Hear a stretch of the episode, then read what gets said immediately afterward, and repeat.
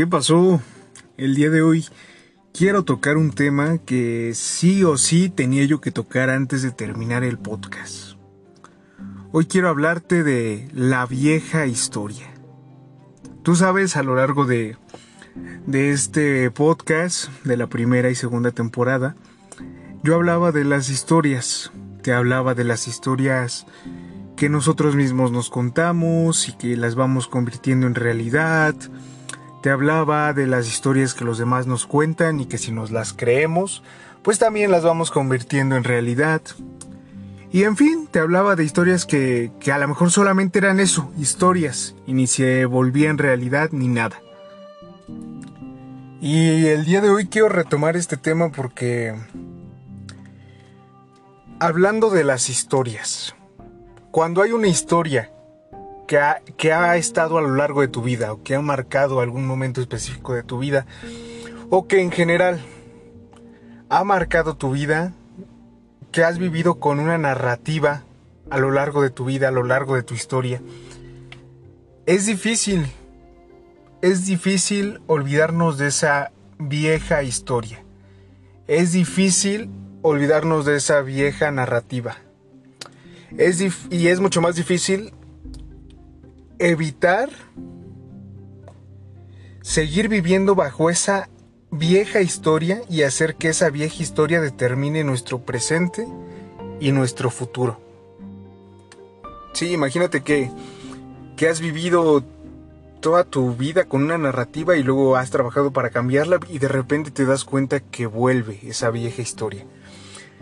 Bueno, pero no te lo imagines, no te voy a hablar, en esta ocasión no te voy a hablar de ti, te voy a hablar de mí.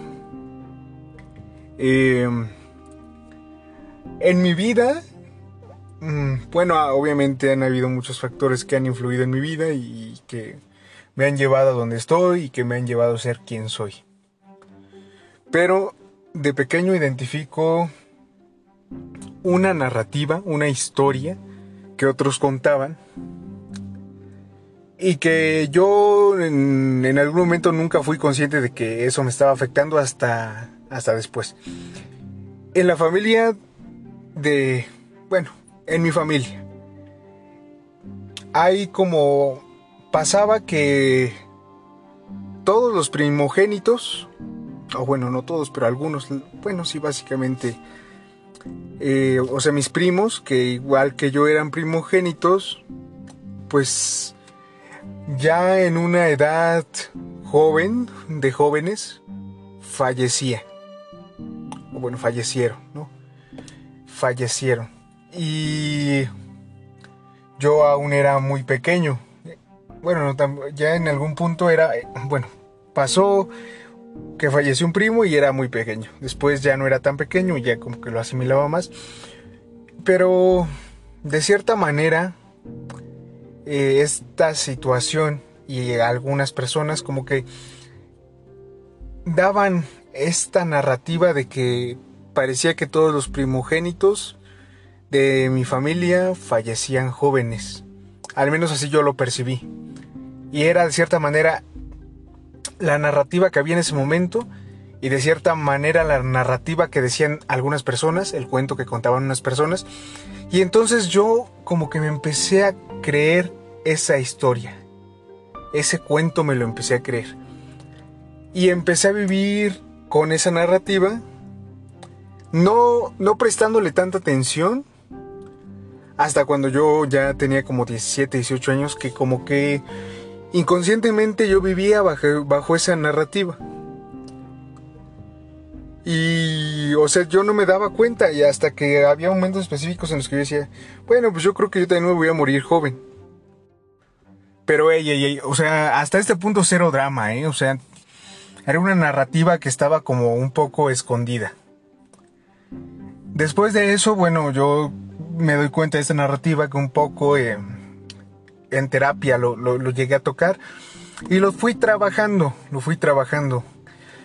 Y para mí es, era un tema que parecía estar en paz. Para mí era una historia vieja una narrativa vieja que ya nada que ver en mi presente Y entonces como que yo dije, bueno, este, este tema yo ya lo toqué, lo trabajé y miren, yo estoy como si nada, yo ya no creo que me voy a morir ni nada.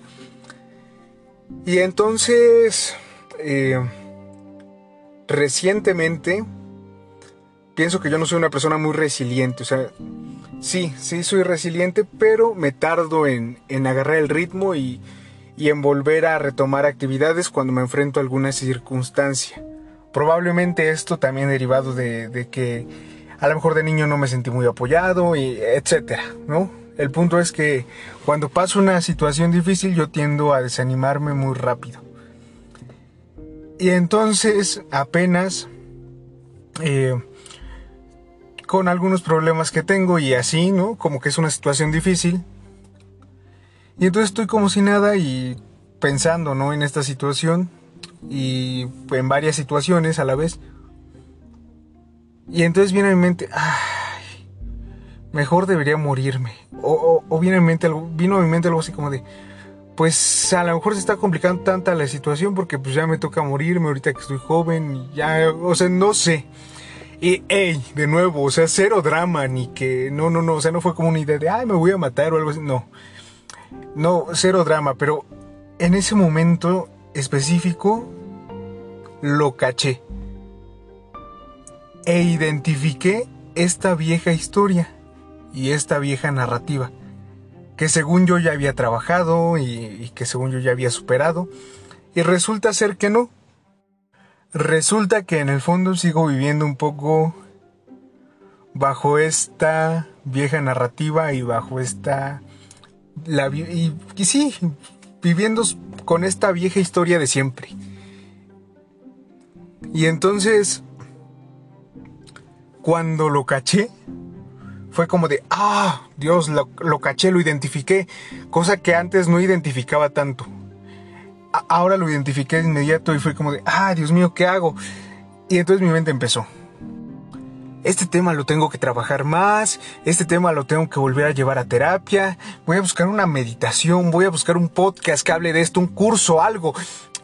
Y fue como de, no, no, no, no creo que sea tan urgente. Saben, hay momentos en la vida en los que solamente el identificarlo, porque antes no lo hacía, identificarlo tal cual, basta identificarlo basta.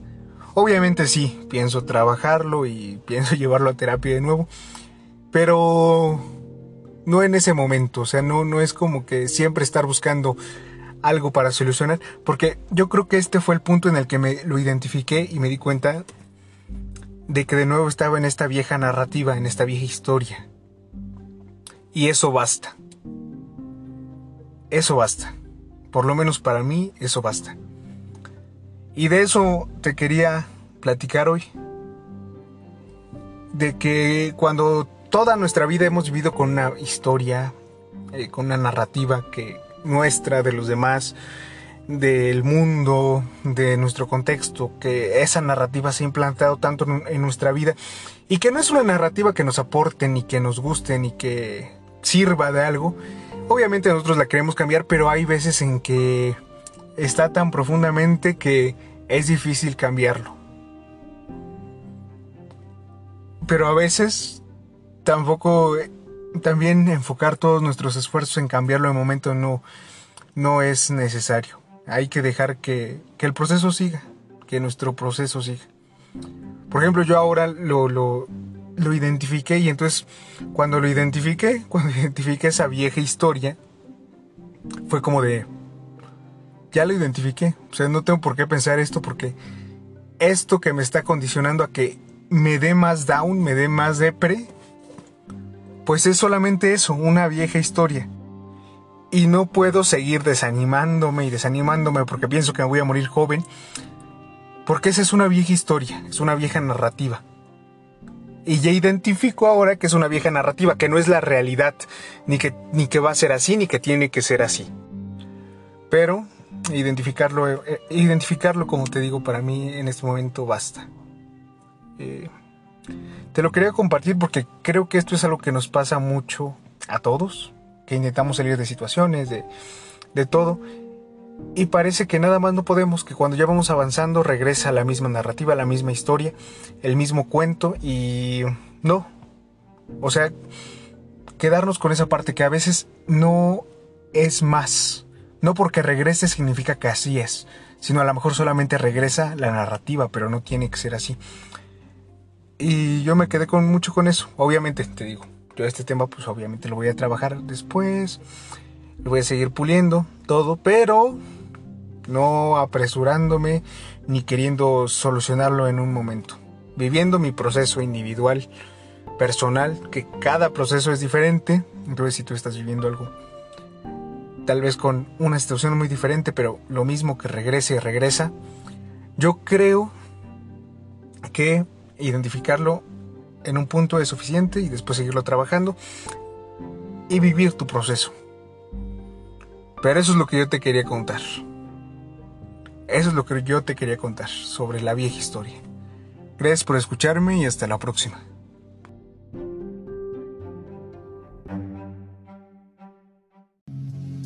Si te gustó este episodio, no olvides seguirlo y compartirlo con tus amigos, para que ellos tampoco anden por la calle de la amargura.